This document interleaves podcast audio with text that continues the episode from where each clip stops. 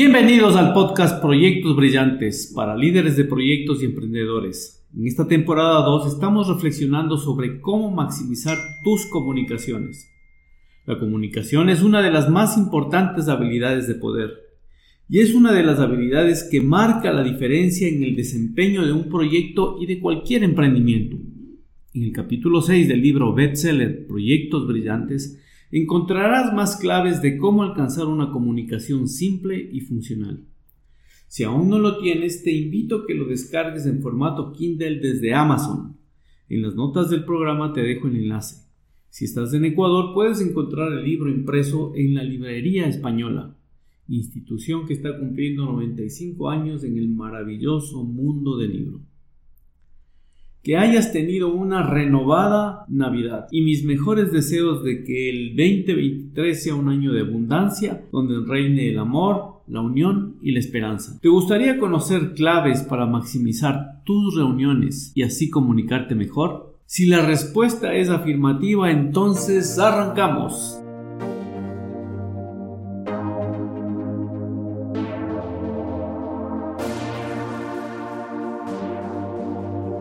Muy buenas a todos, soy Franz Tufiño y este es el podcast Proyectos Brillantes dirigido a líderes de proyecto y emprendedores que quieren compartir, descubrir y aprender claves para que sus proyectos, sean estos pequeños o grandes, tengan resultados espectaculares, extraordinarios, que cumplan con el propósito para el cual fueron creados, dejando un legado, un aporte que contribuya a hacer de este mundo un poco mejor.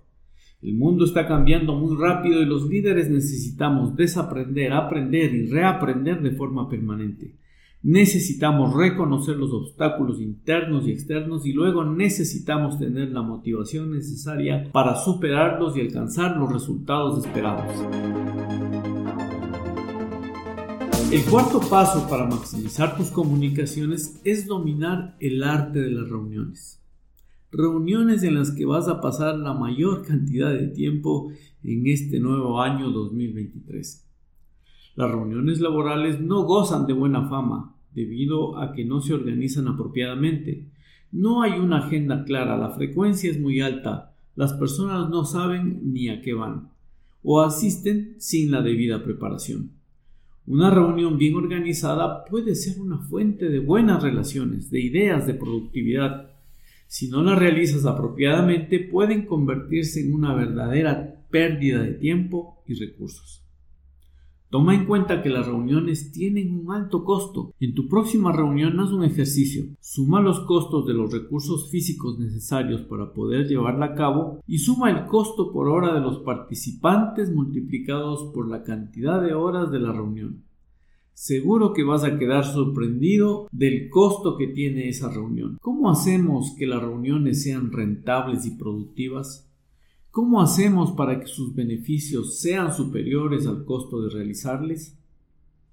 En las reuniones hay que privilegiar el minimalismo, es decir, mientras menos mejor y mientras más cortas mejor.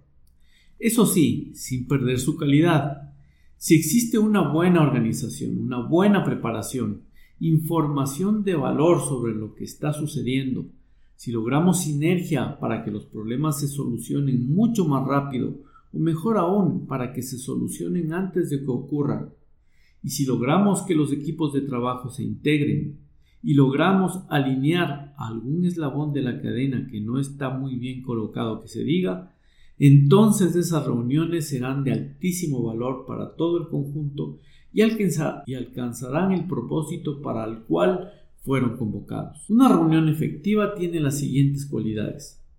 Facilita a los equipos proponer soluciones a problemas donde es necesaria la experiencia de todos los profesionales que forman parte de ese equipo, con el fin de generar una ruta precisa para solucionar las dificultades expuestas facilitan la comunicación y la conexión entre los miembros del equipo, informan sobre lo que sucede en una organización, minimizan los malos entendidos provocados por una mala comunicación, promueven un sentido de pertenencia, enriquece el conocimiento y la experiencia del conjunto por el aporte que cada uno hace al equipo.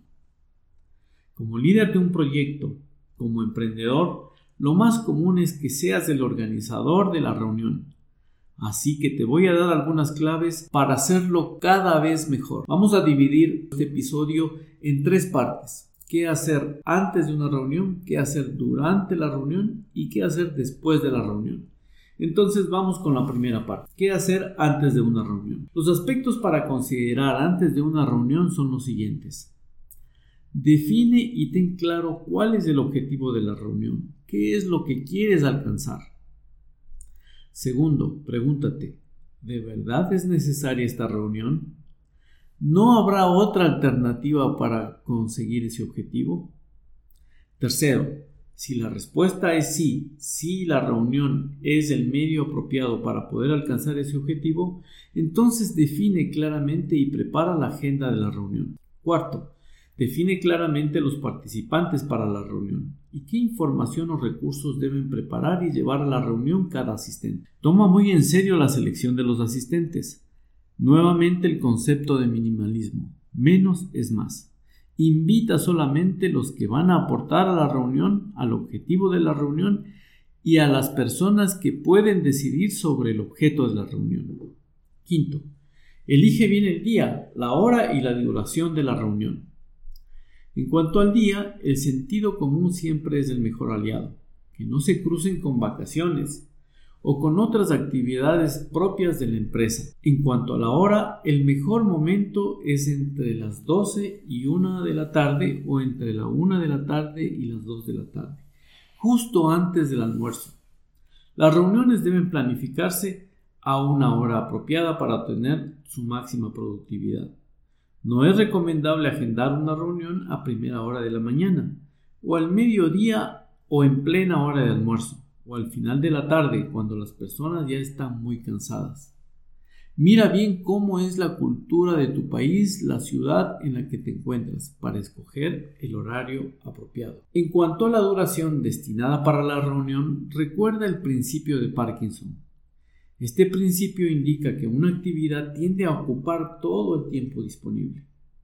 Si dejas el tiempo abierto, la reunión se extenderá más de lo necesario. Recuerda que los participantes tienen sus agendas y es una muestra de respeto tanto empezar como terminar la reunión dentro del tiempo prudencial previsto. Reserva y prepara el espacio físico o virtual con antelación. Envía la convocatoria al menos con una semana de antelación y asegúrate de poner en la invitación un recordatorio automático de unos 15 a 30 minutos para que las personas alcancen a llegar a la reunión a tiempo. Informa la agenda y objetivos de la reunión. Pon deberes a todos los asistentes y que todos se preparen para la reunión. Todos los participantes deben entrar orientados a acciones. Asegúrate de que esté claro el horario y la duración de la reunión. Recomendable que la misma no pase de una hora. Si se trata de una reunión periódica y eres el organizador de la misma, ten la precaución de revisar los compromisos o materiales a preparar para que no te suceda que algún despistado llegue a la reunión sin hacer lo que tenía comprometido. Con esto cerramos la fase de preparación de la reunión y entramos a la fase 2, que sería qué hacer durante la reunión. Empieza puntual la reunión en consideración a quienes llegaron a tiempo y también para motivar a los demás que no lo hicieron. Motivarles para que lleguen a tiempo. Si es posible, termina antes. No es necesario utilizar todo el tiempo planificado. Realiza una minuta de la reunión en la que conste participantes, acciones concretas relevantes, responsable, fecha de ejecución de la tarea y esta minuta será de gran utilidad a la hora de hacer seguimiento a los compromisos.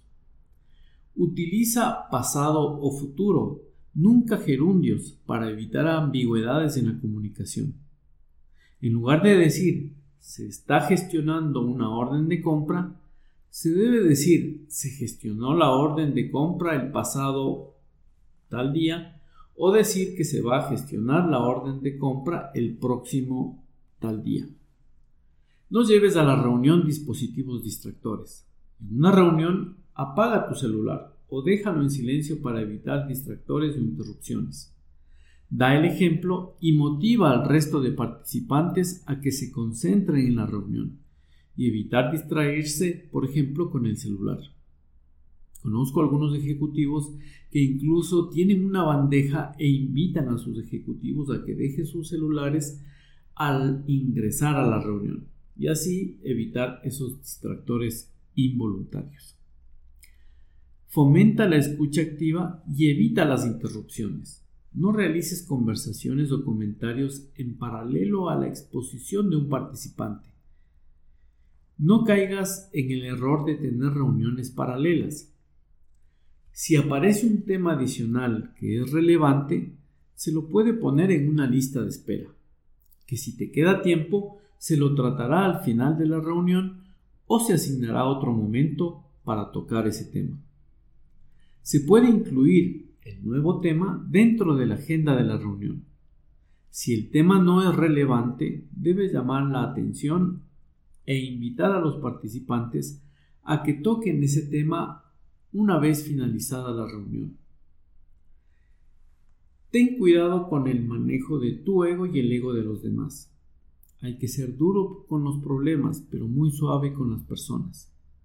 Cuestiona las ideas o los comentarios, pero nunca a las personas. Las personas se merecen respeto. Si alguien no puede ir a la reunión, por cortesía debe avisar al organizador y dentro de lo posible informar la persona que está delegada para que participe de la reunión llevando por escrito el estado de los compromisos previos. Proyecta o comparte en los últimos cinco minutos o al final de la reunión la minuta o el acta de la reunión, en especial la tabla de compromisos o el plan de acción. Esto te permitirá validar, recordar o si fuera necesario actualizar algún compromiso que haya quedado sin responsable o con el responsable equivocado. También te servirá posteriormente para recordar y validar las fechas de compromiso. Hacer un buen seguimiento. Escribir una minuta cuando existen personas de diferentes criterios, diferentes pensamientos, es un arte. Y qué mejor si escribes esa minuta junto con los participantes. Esto te ahorrará muchísimo tiempo y malos entendidos posteriores. Con esto cerramos la fase 2, qué hacer durante la reunión, y abrimos la fase 3. ¿Qué hacer después de la reunión? Después de la reunión, envíe el acta de la misma a los participantes inmediatamente. No esperes mucho tiempo. Esta práctica te va a evitar malas interpretaciones y ahorrará tiempo a todos los asistentes incluyéndote a ti como líder de esta reunión. Haz seguimiento de las tareas de manera que se cumplan dentro del plazo comprometido. Asegúrate que esa reunión cumpla con los objetivos por los cuales fue convocada.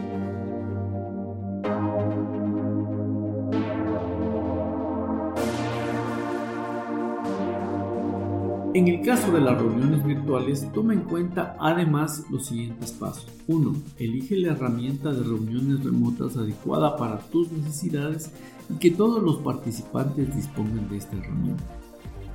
2. Incluya una opción de acceso telefónico en caso de que la herramienta principal no funcione bien. 3. Considera las diferencias de horario en el caso de juntas con miembros que se encuentren en otros países o ciudades con uso horario diferente. 4. Evita reprogramar o cancelar en el último minuto. Si lo haces, justifica claramente las razones. Evita una imagen de poca organización o enviar mensajes de preocupación a los participantes, en especial cuando el tema a tratar es relevante. Si a ti como organizador se te presentó un inconveniente, no canceles una junta cinco minutos antes de lo programado. Es preferible que alguien más se encargue si tú no puedes y si esto no es posible, reúna a los participantes y agenden una nueva fecha para la reunión. Quinto, aclara cómo se conectarán los asistentes. 6. Escoge tu mejor ubicación, donde tengas una buena conexión a Internet donde tengas un buen ambiente, con poco ruido, donde puedas transmitir con calma y seguridad. Séptimo, cuenta con otro punto de acceso a Internet como el celular por si es que el acceso principal falla. Octavo, verifica que el programa de tu elección esté actualizado y que el micrófono y la cámara funcionen de manera correcta. Pon el fondo de pantalla apropiado si así lo consideras conveniente. 9. Únete a la reunión 5 minutos antes. A veces surgen imprevistos y esos 5 minutos te darán la posibilidad de hacer los ajustes menores necesarios. 10. Presenta a todos los asistentes desde el principio. 11. Silencia cualquier otro sonido que distraiga. Si es necesario, silencia a uno o varios de los participantes. A veces se incluyen en la comunicación sonidos que uno no controla. 12. No te disculpes demasiado si las personas comienzan a hablar al mismo tiempo. Recuerda que existe en las comunicaciones virtuales un pequeño retardo. 13. Solicita comentarios de las personas sobre cómo se sienten o qué piensan durante la reunión. Trata de hacer la reunión un poquito interactiva e invita a los participantes a que enciendan sus cámaras. Y 14. No programes de último minuto una junta importante. Si lo haces, no les permitirás a los participantes prepararse de antemano y es muy probable que muchos no puedan asistir porque ya tienen agendados otros compromisos. Comparte los accesos y claves de la sesión en la misma invitación a la reunión. Normalmente van a ser por correo electrónico, por WhatsApp, Slack o alguno de estos otros medios de comunicación social.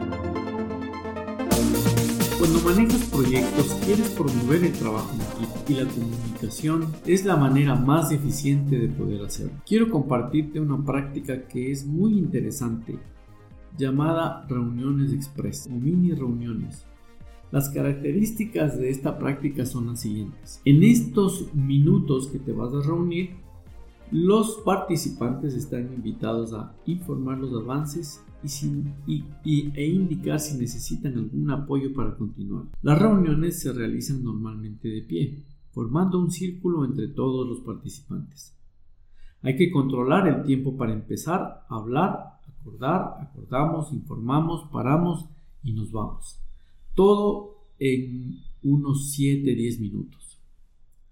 En estas reuniones no se abordan temas complejos. Si aparece algún tema complejo, se saca para otra ocasión el tratar ese tema de manera separada. Cada participante debe llevar sus temas bien preparados y anotados. Hay que tener claro de lo que no hay que hablar en esas reuniones para evitar su flexibilidad y que se organiza la reunión a una hora que no interrumpa a ninguno de los participantes. Los beneficios de esta práctica es ahorrar interrupciones innecesarias, ahorran tiempo a todos los que participan ya que les quitará no más de unos 15 minutos. Promoverán la capacidad de síntesis del equipo, aumentan la coordinación y compenetración en el equipo. Se informa lo que sucede con otros en breves minutos, lo que disminuye sorpresas, descoordinaciones, imprevistos o futuros malos entendidos. En un mismo equipo se puede hacer una reunión express al final del día, antes de cerrar el día, con las personas claves de tu equipo. Así recibirás los titulares del día, lo más importante que ha sucedido, y esto te permitirá realizar los ajustes para la planificación del siguiente día. Muy bien, con este episodio llegamos al final de esta temporada Maximiza tus comunicaciones. Te invito a que dediques unos minutos a planificar tu próximo año. Deja volar tu imaginación para que te pongas metas elevadas de manera que el 2023 sea un año que valga la pena ser vivido. Que tengas un extraordinario año 2023. Para iniciar el año con pie derecho, te propongo el siguiente tema para la próxima temporada. Maximiza tus finanzas. Y ahora reflexiona, ¿en qué puedes mejorar tu proyecto hoy? ¿Cómo puedes aplicar una o varias de las ideas de las que te hemos compartido para que tu proyecto sea brillante? Inspírate en la idea del Kaizen. Haz una pequeña mejora en la manera en que gestionas tus proyectos emprendedores paso a paso. Una mejora diaria de un 1% es suficiente, pero tienes que hacerla con constancia y con paciencia. Y descubrirás que luego de un mediano plazo, tú y por ende tu proyecto llegarán a ser cada vez más perfectos. Un emprendedor es como un atleta de alto rendimiento. Recuerda que tus proyectos serán mejores solamente si tú eres mejor. Así que invierte en ti, invierte en tu aprendizaje y luego da siempre lo mejor. Esfuérzate por ser tu mejor versión cada día. Ten presente siempre a dónde quieres ir y cuáles son tus valores rectores. Y luego asegúrate que las decisiones y acciones que realizas cada día te lleven hacia tu objetivo. Te esperamos la próxima semana con más proyectos brillantes. Te esperamos la próxima semana con más reflexiones, ejemplos y experiencias para maximizar tus resultados. Pero esta semana es un lienzo en blanco, donde tienes la oportunidad de construir mejores resultados, mejores relaciones, mejores procesos y sobre todo construirte como un mejor líder de proyectos emprendedor y por qué no, como un mejor ser humano.